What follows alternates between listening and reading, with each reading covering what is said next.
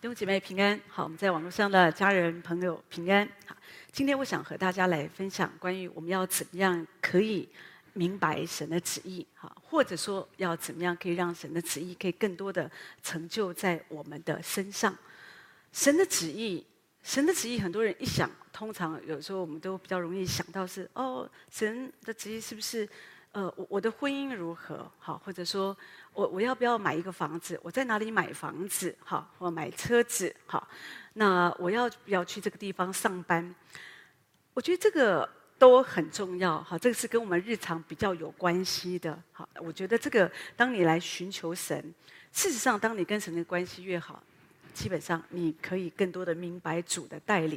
但是今天我想要讲的就是。比更深一层呢，就是讲到说，你要认识神，要认识神的旨意。哈，你知道，当保罗提到这件事的时候，他说：“你们要常常喜乐，不住的祷告，凡事谢恩，因为这是神在基督耶稣里向你们所定的旨意。”哈，哦，所以保罗讲到这个旨意，讲到喜乐、祷告、感恩，他说这个是神的旨意。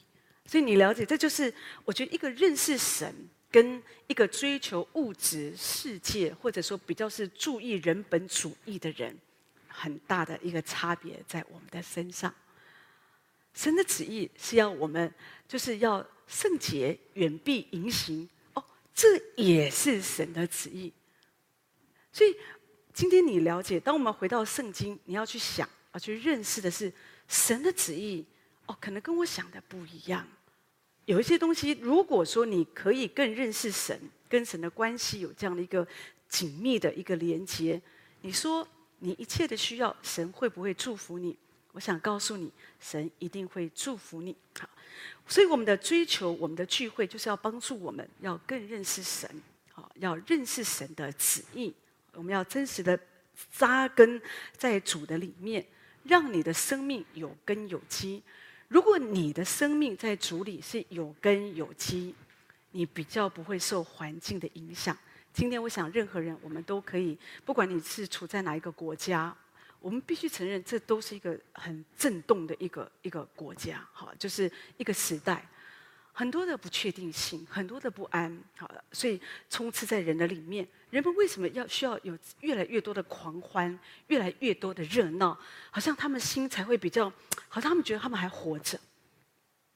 因为心里不平安，因为心里不平安，所以他们觉得我要更热闹，我一定要跟人群和在一起。只要有人的地方，我感觉好像我还我还我还我还存在。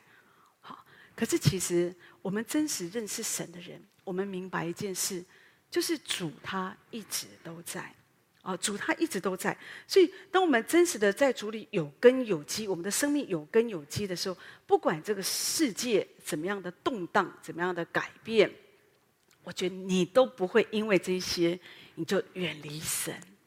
真的，有的时候还不要说这个世界的改变，你自己的环境改变，有的人就远离神了，因为他们觉得，哦，神对我真的是。不是那么好，或者神都没有听我的祷告，那这个是因为你对主你不认识主，所以你不是那么真实的认识主，所以你就会受环境的影响。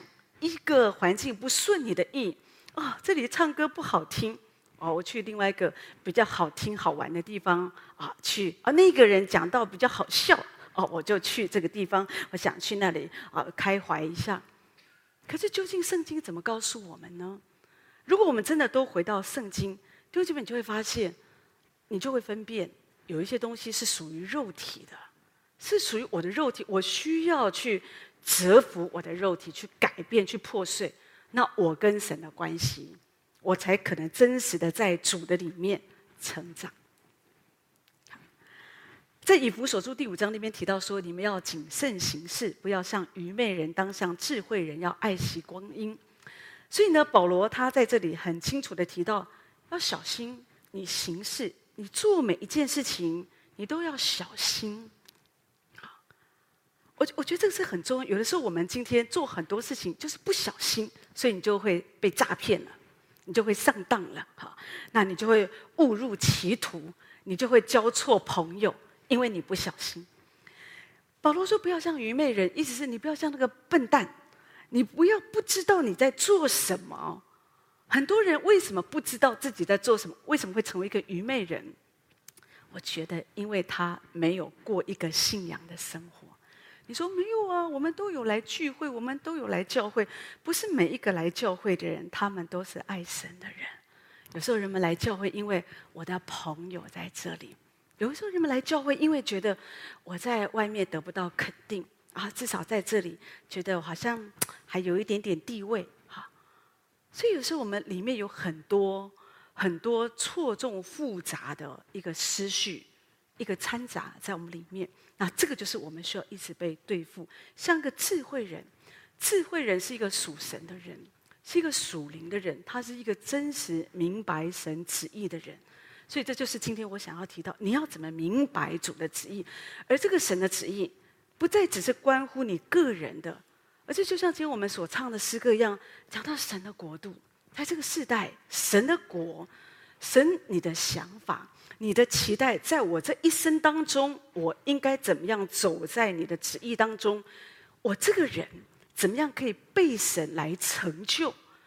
而我不是只是像一般，因为这边我我真的相信，我们不是只是一般人，好像我们就过了这一生，生老病死。你也不要这样看你自己。你觉得我没钱、没学问、没背景，好没环境、没这个没那个。对不对？其实我们服侍主的人，我们从来神从来没有要求我们，神从来没有说你需要哦，你需要有什么样的学历，你需要有多少的金钱，你需要怎么样？神只要求我们，你只要愿意。所以主说，若有人要跟随我，就当舍己，背起自己的十字架。好，那天天来跟随主。所以你要了解说，我们可以做一个智慧人。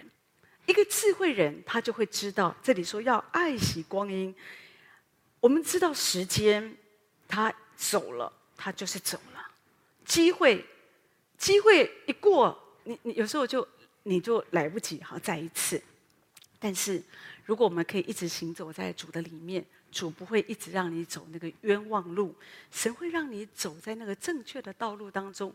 圣经上说，就是愚昧人走在其中，也不致失迷。也就是说，一个人他觉得自己笨笨的，可是他紧紧的抓住神，神就会带领我们或向左，或向右。我们可以听见后面有声音说：“这是正路，这是对的路，要走在其中。”好，所以。那你说，那我们也渴望过这样的生活，我们也想更认识神，认识神的旨意。可是我们应该怎么样明白主的旨意呢？好，就是你要知道神的旨意通都已经写在圣经上，所以为什么说新啊，就说新的一年你要开始好好的，一定要读圣经。也许有人说，我读圣经都读不懂哈，那我我觉得读圣经就是读圣经，你不用太担心。现当然现在有好多的电子资讯嘛，有时候你 Google 一下查一下也是都可以。可是基本上我自己的习惯，我读圣经，我就是单纯的读圣经。我读圣经的时候，我也不会放一大堆的参考书哈，我除非写讲章的时候，我需要有些资料，好，我就会查考一些东西。但是基本上，我如果每一天我灵修。就是一本圣经，好，然后让神自己说话啊。有的时候哦，就去明白。你说那时候我就看不明白呢，那就多看，好，多看，渐渐就会明白。好，那圣经是一个奥秘的书，它就是有这个很奇妙的一个改，一个一个一个变化在你的身上。刚开始第一次看不懂，第二次就看得懂了。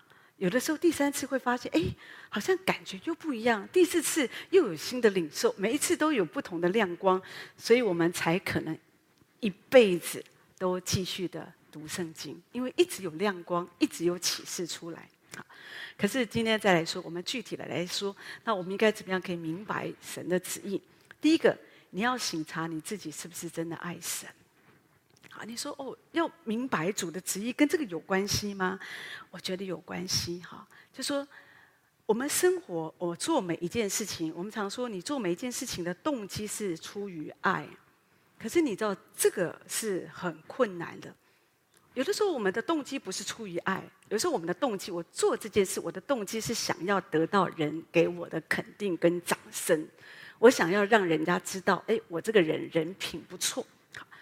我的动机不一定是出于爱，我的动机可能是因为我不想被骂，或者我做这件事情，也许我是被要求的，也许我是不得已的。好，所以我我自己觉得，一个人他怎么样可以让他生活的动机全然是出于爱？好，除非他是一个真实爱神的人。所以我们要常常检视我们的心，或者说我们需要追求，要尽心、尽性、尽意的爱主。圣经上讲到一个人叫多加，一个富人，他是一个有爱心的人，他就是常常帮人家做衣服，和照顾那些有需要的人。好，没有人要求他。其实他本来他名字应该也不会被记在圣经上，可是他为什么会被记在上面？哦，因为有一天他死了，生病死了，所以后来旁边那些被他帮助的人觉得不可以啊，因为他觉得这个人实在太好，他太有爱心，他对我们太好了，所以就去找使徒。所以呢，使徒为他祷告，他从死里复活。所以我们就说，哦，有这么一号人物，所以他的生命，哈啊，就是他的见证就传扬出来。可是我要讲说，我今天只是提到说，为什么一个人愿意这样子做？我觉得就是爱呀，好。可是你知道，你做任何事，如果你不是因为爱神，你真的是不容易呀。那所以我们就是在生活当中，如果你想要明白主的旨意，你想要我，因为我做每一件事，我说的做每一件事不一定是服侍，服侍当然要出于我觉得动机一定要是爱神嘛，你才可能会做得久。不然有一天你发现服侍不好玩了，或者腻了，你就不会想要服侍。可是如果是出于爱，你这一辈子，你不会，你不会随随便便的就哦，我不要服侍，因为在你里面有那个爱。当然我在说爱神不是一个容易的事。最著名的一个弟兄哈，一个爱神的榜样就是劳伦斯弟兄哦，也是我们常常提到。可他提到说，刚开始当他哦这样子学习的时候，他觉得他很困难，他觉得要爱神很难。一个人哦，要常常花时间去思念神。去亲近神，弟兄姐妹，爱神是一个行动嘛？你需要回到里面亲近神，要仰望神。他觉得这件事情是觉得很难、很困难，可是他一次又一次，他这样来学习爱神。不管遇到什么事，回到里面，他就是仰望神。主啊，我需要你。每一次不管做什么事做得好，感谢神，荣耀都归给主。他不窃夺神的荣耀，可是做得不好，赶快跟主说：主啊。你帮助我下次做得更好，他就是这样一直的学习，一直的学习。所以后来他提到说，现在亲近神对我来讲不是很困难的事情。所以呢，我可以在烦乱的一个生活当中，大家知道他在厨房工作，好，那他是修道院里面的，在厨房里面工作。所以有的时候，很多时候人家跟他要盘子，要这个，要做很多事情哈。可他说，我可以不慌不忙。我可以按部就班，在我里面我没有混乱。好，那我可以在做做事最忙的时候，我的心可以有最大的平静。好，所以他觉得他在做事的时候，跟他在祈祷的时候是一样的。所以，他说：“你知道，这个就是爱神，也是今天这在我们教会里面，我们非常真的弟兄姐妹，我很强调。可能也许你觉得哦，每个教会有每个教会不同的特色，可是。”就在我们自己的宗派里，我们强调一切是从神开始。如果没有耶稣，耶稣如果不是我们生命，不是我们爱的源头，究竟我们做任何事情，我们都可能会失败，我们都可能会放弃的。可是，如果耶稣基督他是我们爱的源头，我们再一次的回到里面，那你才会在这样的一个时刻，你才会刚强。而且，就像劳伦斯弟兄所说的。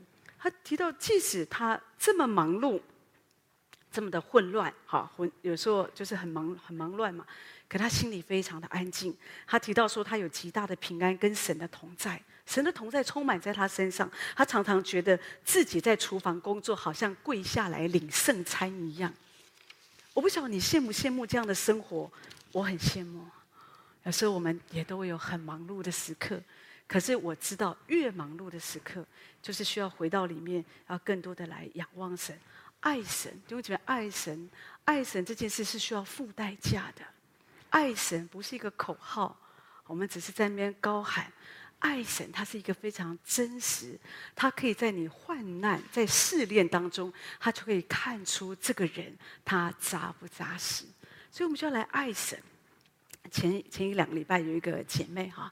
啊，她就跟我说，好，然后有一个弟兄跟她求婚，这样求婚，可是他哦，因为很突然嘛，哈，就大一月一号那天，哦，突然拿个戒指跟他求婚，可是他拒绝，哈，为什么拒绝呢？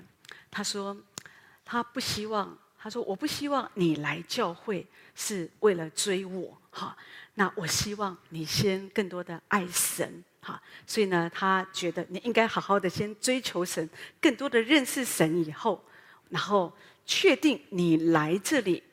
不是为了追求我，不是为了跟我结婚，那我们再进一步的来看，我们要不要走前面的道路？我心里很感动。他当他把这个事情告诉我们，希望我们可以为他们祷告。好，希望啊两个人的婚姻是蒙神所喜悦的。啊，可是我自己觉得，我觉得这样很好。有时候我们人，人家给我们个戒指啊，我们就懵了，这样子哈，就就有时候很少人在这个时刻还会去想到说。啊，当然他们的情况也许比较特殊嘛，因为他们也许是女方带男方信主这样子，所以他希望他的生命一定要再再扎实一点，再稳一点，真实的可以扎根在主里。可是我觉得这个是这个很好啊，好，就是我们做任何事情，就是稍微慢一点，你需要想一想，主啊，这是你的想法吗？主，你觉得这个时间是你的时间吗？当你稍微这样缓和一点，你发现你的心就会静下来，而不会说一个冲动哦，就开始不知道自己在干什么，然后之后就带来更多的混乱、更多的问题。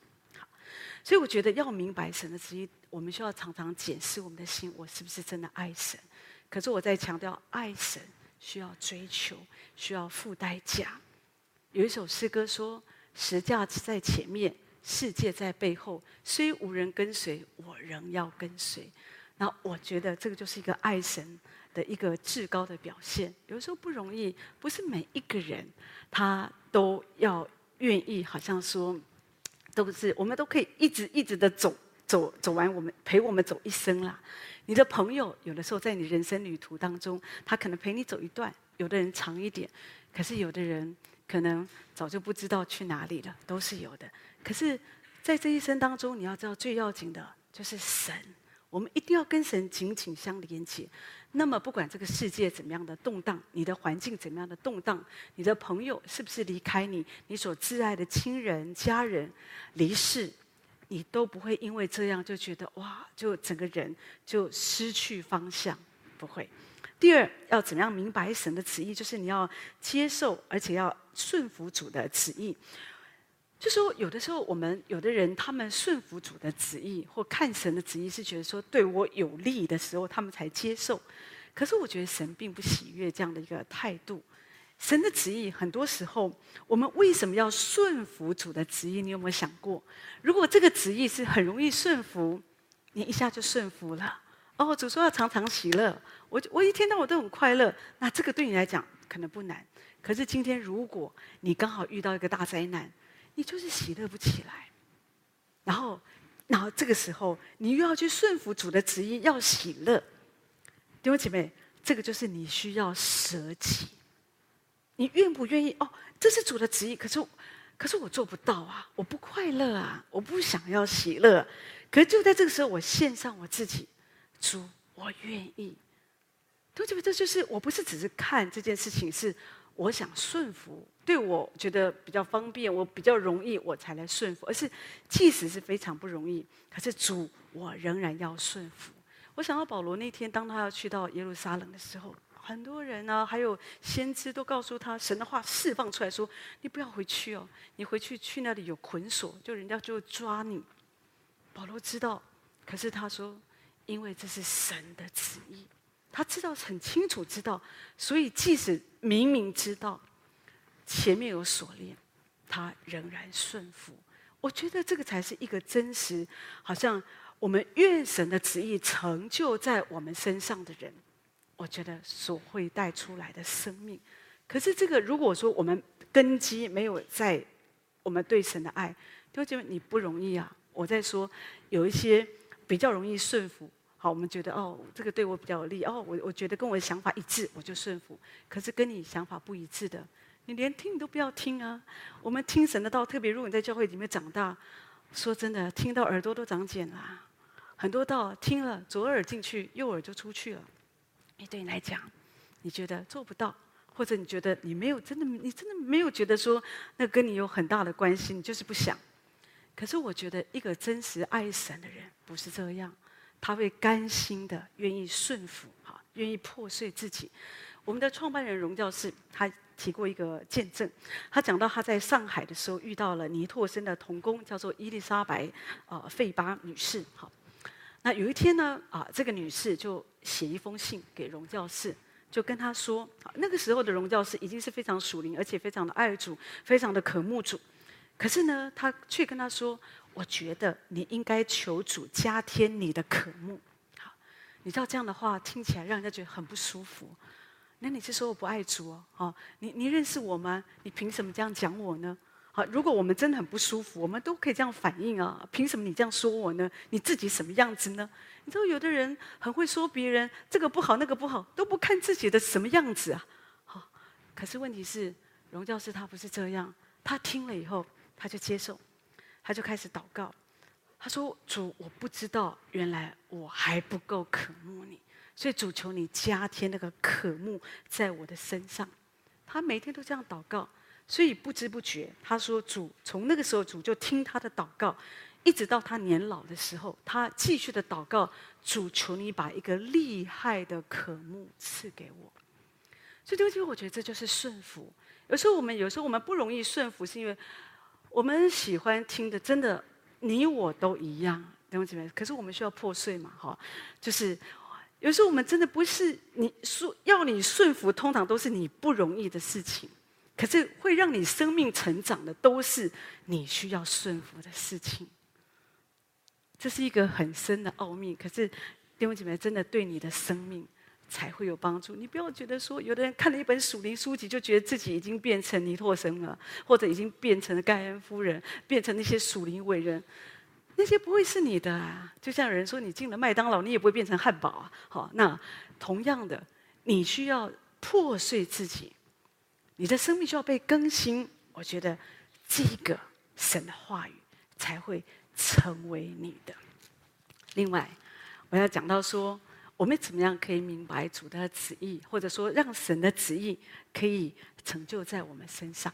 所以，就是神会把我们心里所求的赐给我们。好，那用这个来告诉我们他的旨意，什么意思呢？圣经上提到说，又要以耶和华为乐，他就将你心里所求的赐给你。也就是说，你不要忽视你心里所求的。你心里所求的，有时候我们怎么知道这是不是神的旨意？这个部分说的弟兄姐妹，当然有的时候会比较是关乎到你生活的这些需要。你要把你所求的，你要告诉主啊，你要告诉主啊，不然的话，你就不知道这是不是主的旨意。你说，可是那我大大小小的事都要讲吗？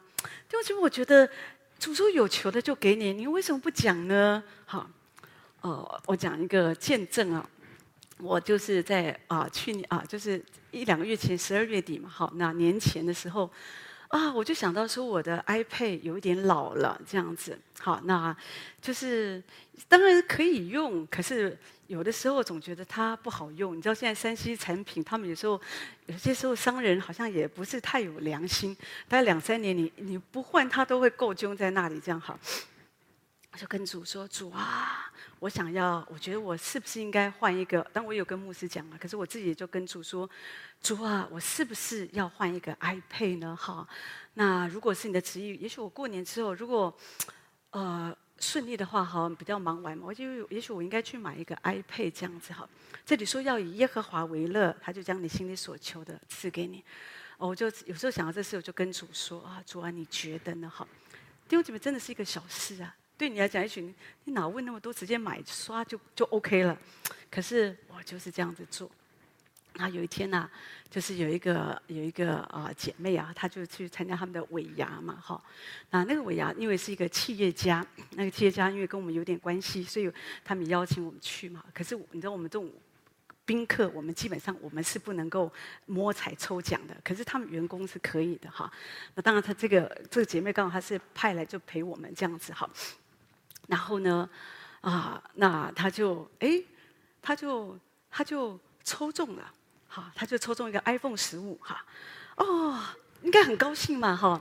可是他说，呃，我一个月前我才刚买一个 iPhone 十五这样子哈，这样我说哦，真的，那那我就鼓励他把它卖掉啊哦。可是啊，反正他也没想什么这样子。后来我们坐着，他又跟我说啊，我送你，你你这个看我，他看到我的手机，其实我手机还是蛮好的，可是他就觉得你你这这个这个送给你这样子哈。其实我就想说我，我其实我不用啊，我不用，我因为我不缺 iPhone，我其实我缺 iPad 这样子哦，所以我觉得我不用啊。可是他就觉得说，我我就是就是我就是要给我这样子好，那我怎么办呢？哈啊，我这正推辞的时候，突然前面又叫他的名字，他又中了一笔奖金，哈，还蛮多钱的这样。哦，后来我就心安理得，不是心安理得，是我下来了，我就 OK，反正他就觉得他就定义啊，他就觉得一定要一定要这样，OK，好，好。可是我心里一个回来，我就跟主说：“主啊，可是我我不需要 iPhone 啊，iPhone 十五看起来是蛮好的，可是因为它的里面的容量一二八，我实在是太小，我不够用，我不不可能不不太适合这样子哈。后来突然有一个想法，我可以把它卖掉啊。”对，可是我都没有卖过这种东西啊。后来我就请问啊，同样，后来我就把它卖掉了，然后卖的钱呢，刚好我可以买一台新的 iPad，还有给他包括什么皮呀、什么贴膜，就弄一弄，刚刚好差不多，还有点早，好，同学姐妹，这就是我说的。哦，我就知道哦，这就是神的旨意，就是这个就是以耶和华为乐，他就将你心里所求的给你，不要忽视你心里所求的。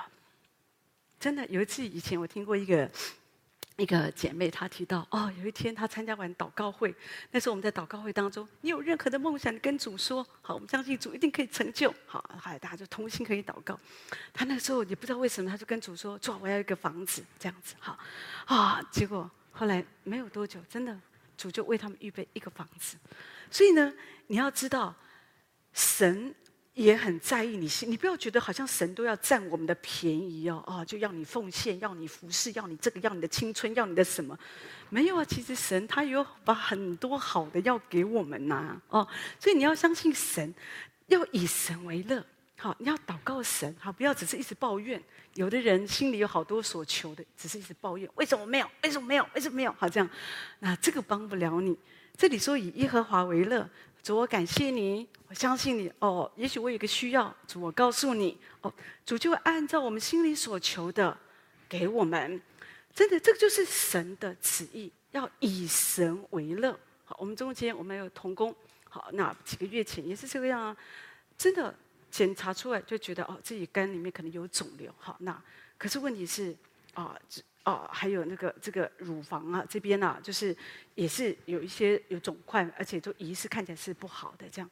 可是呢，就怎么做呢？要告诉主，心里所求就是主，我要得医治，我不要癌症。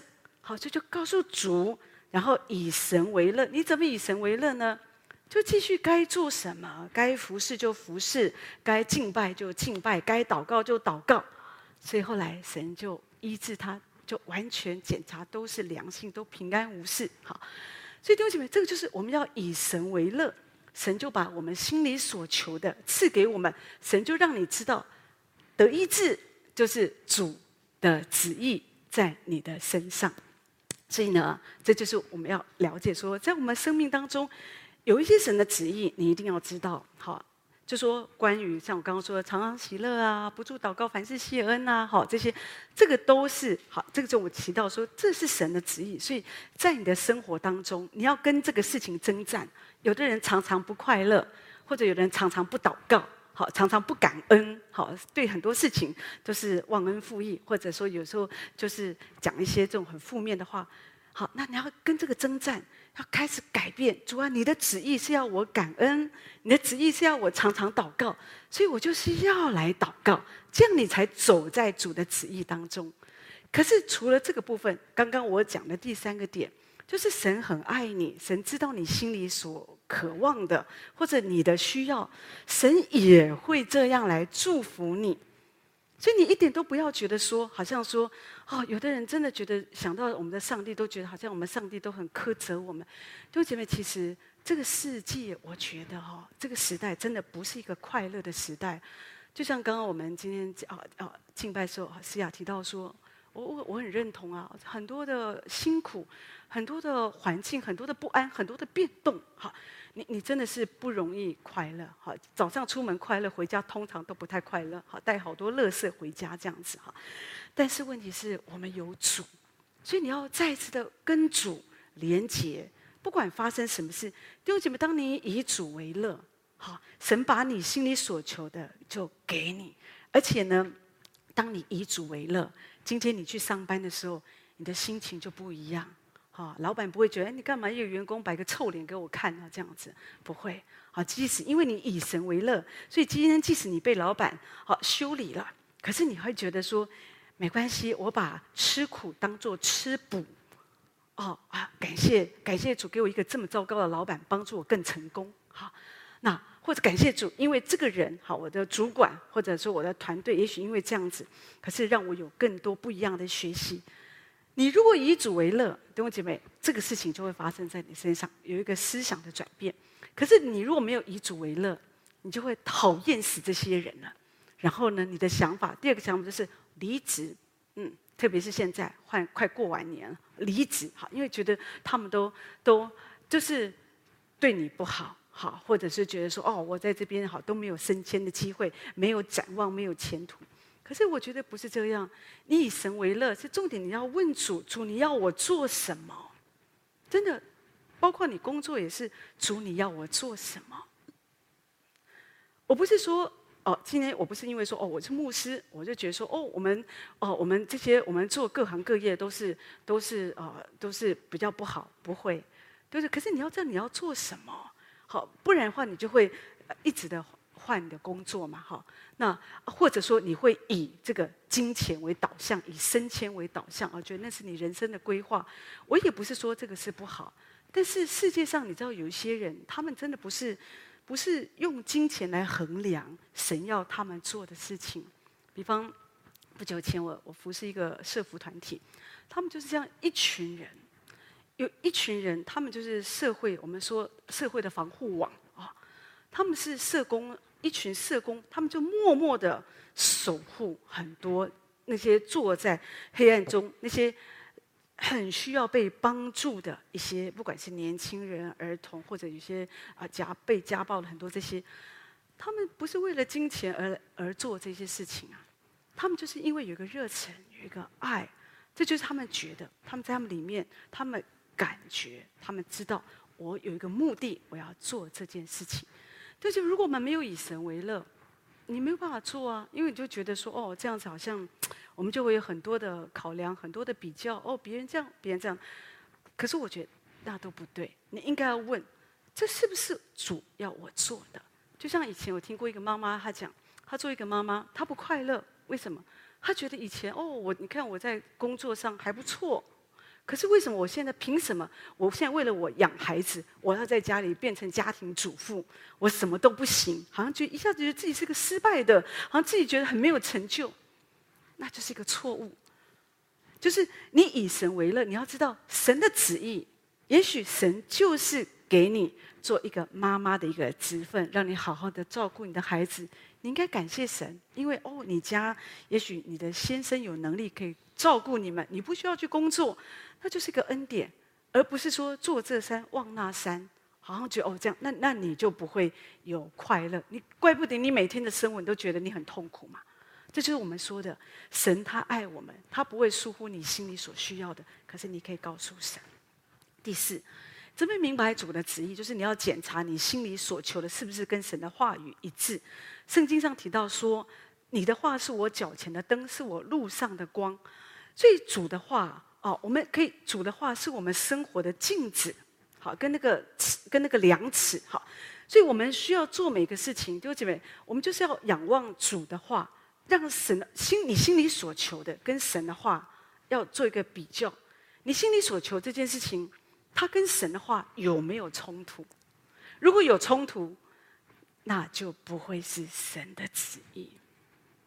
真的，有的人这个时代，因为。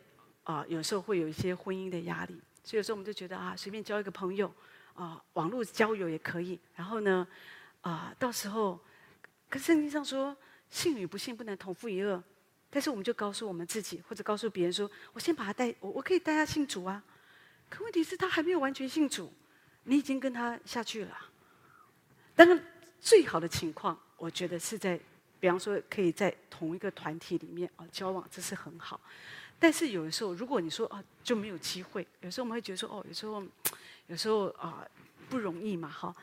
那你可以做什么？你确实是可以在你的公司，或者也许有人家给你介绍哦，我觉得还不错，有一个机会也很好。可是至少你要带他啊，至少就是相当一个程度信主了，哈，或者说你们有共同，因为信同一起信主为什么这么重要？才会有共同的价值观，不然将来你们使用金钱养育孩子，好，那或者面对双方家人啊，我们的孝顺的观念就会落差很大。所以呢，我们有同样的信仰，我们是同读同一本圣经。我觉得这样子，在你未来的路上，你才会好走。这是神神为什么神告诉我们，信与不信不能同负一恶，事实上也是对我们有祝福的。好，那至少一开始，如果说有的人他们坚持啊这样的一个做法，我觉得对他们也是个保护。好，至少我觉得不会说一下子在情感的事上觉得走得很辛苦。我看过有的人，他们只是一味的。只就就是没，就是没有办法等候神的时间，所以有时候就觉得啊，一直教，一直教，上网一下这个这个那个哈，那有的时候就是很急呀，哈，很急，可是到最后都是失恋收场，一场又一场又一场的这样，都一直就一直在找，心里就更空虚、更彷徨。其实我觉得不要这样做，最好的方法就是有时候需要等候神，哦，然后把自己交在神的手中，然后你说那可是我现在就是很。很空虚啊！我就一个人，我就想有一个陪伴者，好好的追求主，然后要相信，在神的时候，神会把你所需要的那一位带到你的旁边。就像那一年，夏娃怎么样来到亚当的旁边？不是亚当去寻寻觅觅，是神把他带来。好，所以呢，我们也可以有这样的一个信心。所以你说做任何事情，真的就你就只要这样子想，就都不会有问题。你要发大财，做好多的这个投资这个事情，然后花你所有的时间，你也没办法聚会，也没有办法服侍，因为你要做好多的研究，因为好多要买股票，这个股快股这个哪呢？弄很多。问题是，他有没有跟圣经、跟神的话相符合？你说圣经没有说不可以投资啊？对，圣经说得之财的能力是从神来的，可是你的心在哪里，你的财宝就在哪里呀、啊？这就是你要回到圣经去检视。当我发现我的心都在钱财上面，那你要知道，主啊，我已经远离你，再一次的调转自己的眼目，主，我再次回到你的面前。所以，这就是我们说用神的话来做一个镜子，做一个检视，这个很容易明白，你就会很容易明白主的旨意。可是，同样的，如果你不好好读圣经，你仍然不会明白。因为你没有办法分辨，所以有的人为什么异端也不会分辨，真假也不会分辨，因为他们对圣经、对主真的太不熟了。好，所以新的一年要祷告神，主让我更多的渴慕你，渴慕你的话，让我可以行走在你的旨意当中。最后我要提到，我们必须要恳切的祷告。好。所以呢，当你怎么样可以明白神的旨意，行走在神的旨意当中，或者遵行神的旨意，弟兄姐妹，就是你需要恳切的祷告。你知道，当你一直的祷告，一直的祷告，主的平安、主的喜乐就会充满在我们里面。当主的平安、喜乐充满你的时候，你就会知道这是神的旨意。有的时候，也许你对圣经真的不熟，可是你要哎，可是你不知道说这个是到底是不是神的旨意，你就好好的祷告，祷告。祷告，那你就会知道这是不是神的旨意。如果主的平安充满你你知道你会知道这是神的旨意，跟一件事有关，就是平安。我我想到有一年，那时候我大概是啊高中生，好，那高一那一年。那有一次我在路上，礼拜天啊，就跟我们聚完会嘛，我们就跟几个好朋友，我们都聚完会了，我们就是哦去逛逛街，好，就是去呃街上，好，就走走，好，这样子。有时候去素食店啊，喝一个这个啊薯条啊，反正大家聊聊天这样子，好。可是就在路上的时候，那是一个市场嘛，哈，经过市场路口，就看到有人就穿一个白色的背心，上面有几个红色的字，这样子。哦，我们就看就觉得说，感觉上面有十字架嘛，哈，就觉得说，哦，感觉都是族里的兄弟姐妹这样子，好也很高兴啊。他们看到我们也很热情，我们看到他们也很热情啊。特别我们都很年少嘛，这样都觉得大家族里一家亲啊，这样。好，后来他就开始讲讲讲。越讲越奇怪，好，越讲越奇怪。后来就带我们去到，呃，他们的教会这样子哈，去到他们教会也蛮奇怪的。然后就开始告诉我们说，啊，你们一定要离开你们的教会，嗯，你们教会那边啊，外面他自己不只指我们教会，只说外面的教会都是公会哈，他们牧者所喂养的都是啊毒草，就是对你们真的是。那我一听到这种就不舒服啊！你知道，大家是年少轻狂嘛，就觉得总是要替教会讲两句话，我就开始辩驳，这样啊，也不这样。后来他就，我就印象好深，这个人就摇摇头，唉，你们不懂，这样子。OK，好。那我想这时候我该怎么办呢？心里不太平安哦，在那个地方，可是在人家的场子，你知道，很快，然后很快他们好像不知道干嘛，好好，而且我看他们好像。带领有人来就就受洗就受洗这样，所以不同我们在这边讲话，那边在洗这样，有点毛毛的。好，但是我在说那时候我们才十六岁，这时候怎么办呢？好，跟因为我不止我一个，我的朋友也在嘛哈。就我们就只有想说啊，三十六计走为上策，找一个理由我们就溜了这样子。溜了以后呢，心里还是不平安啊，就打电话给牧师啊。就是我们刚刚说遇到这个事啊，被他爸这到底怎么？他说你们为了这毒草除蛇蝎啊，这个讲讲讲哈。后来才知道哦，他们是某某团体，那他们其实就是比较极端的这样哈。那所以有一些这种 OK，那我们就了解。可是我要讲的是，当时什么让我们离开那里？有一个很重要的原因，原因就是不平安，不平安。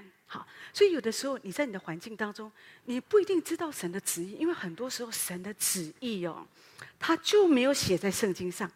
当你也许有一个聚餐，特别现在啊，这个有时候很多的聚餐，对不对？然后有时候大家有续托嘛，啊，这一摊完又有一一摊，大家在那边狂欢喝酒，有的人在那边变酒，好，或者是很多这些，你心里有一个不安，我不可以喝。可是问题是，人家喝啊喝啊，你不喝你不给我脸啊啊！所以我就觉得我就卡在那里这样子，好，不晓得该怎么办。可是你心里真的很不安，弟兄姐妹，你要做什么？你要勇敢。你知道，不安就是神的旨意，让你不要喝。所以任何时候你做一件事，你当然就很不安。我逛街哦，我看到一个包，我好爱哟、我正想要想要不要刷卡。可是问题是我心里很不安，我心里跳得很很一直跳，就觉得我到底该不该这样？我我想到哦，可能我丈夫会生气哦，或者说哦，我如果这样子，我跟爸爸，你会想很多，你感觉你心里很不安。可是另外一个角度就，可是我很爱，哈，那你应该怎么做？你就是要顺服。你要折服你的肉体，那个很爱的肉体，那是你的肉体。可是那个神的灵，他知道你的、你的、你、你、你的薪水有多少，你、你已经、你已经很多包，你不需要这个了啊，这样子哈。所以你就顺服神，你才你心里，当你不刷的时候，你心里就平安了。这就是我说的，有的时候我们常常祷告，你要恳切的祷告，心里有平安。好，那当你不安，你就要知道。就是他不是神的旨意，好，你要祷告到你心里平安，好，确有确据，啊，知道这是神的旨意，好，那你就可以这样子一直走在神的道路当中，好。所以结尾我只是想讲说，当你可以这样爱神，要顺服主的旨意，好，神也会把你心里所求的给你，而且你要知道，我们寻求神的旨意，神的旨意都不会跟他的话语有冲突，而且你祷告心中也会有平安，那这样子。你走在神的旨意当中，就这边每一天，你才会因为神充满了喜乐。不管这个世界多么的动荡，主说：“我留下平安给你们，我将我的平安赐给你。我所赐的不像世人所赐的，所以你们心里不要忧愁。”所以，我们不管遇到什么样的环境，要更多的连结于神，走在神的旨意当中，那就是最美好的祝福。所以，愿神的话来祝福每一位。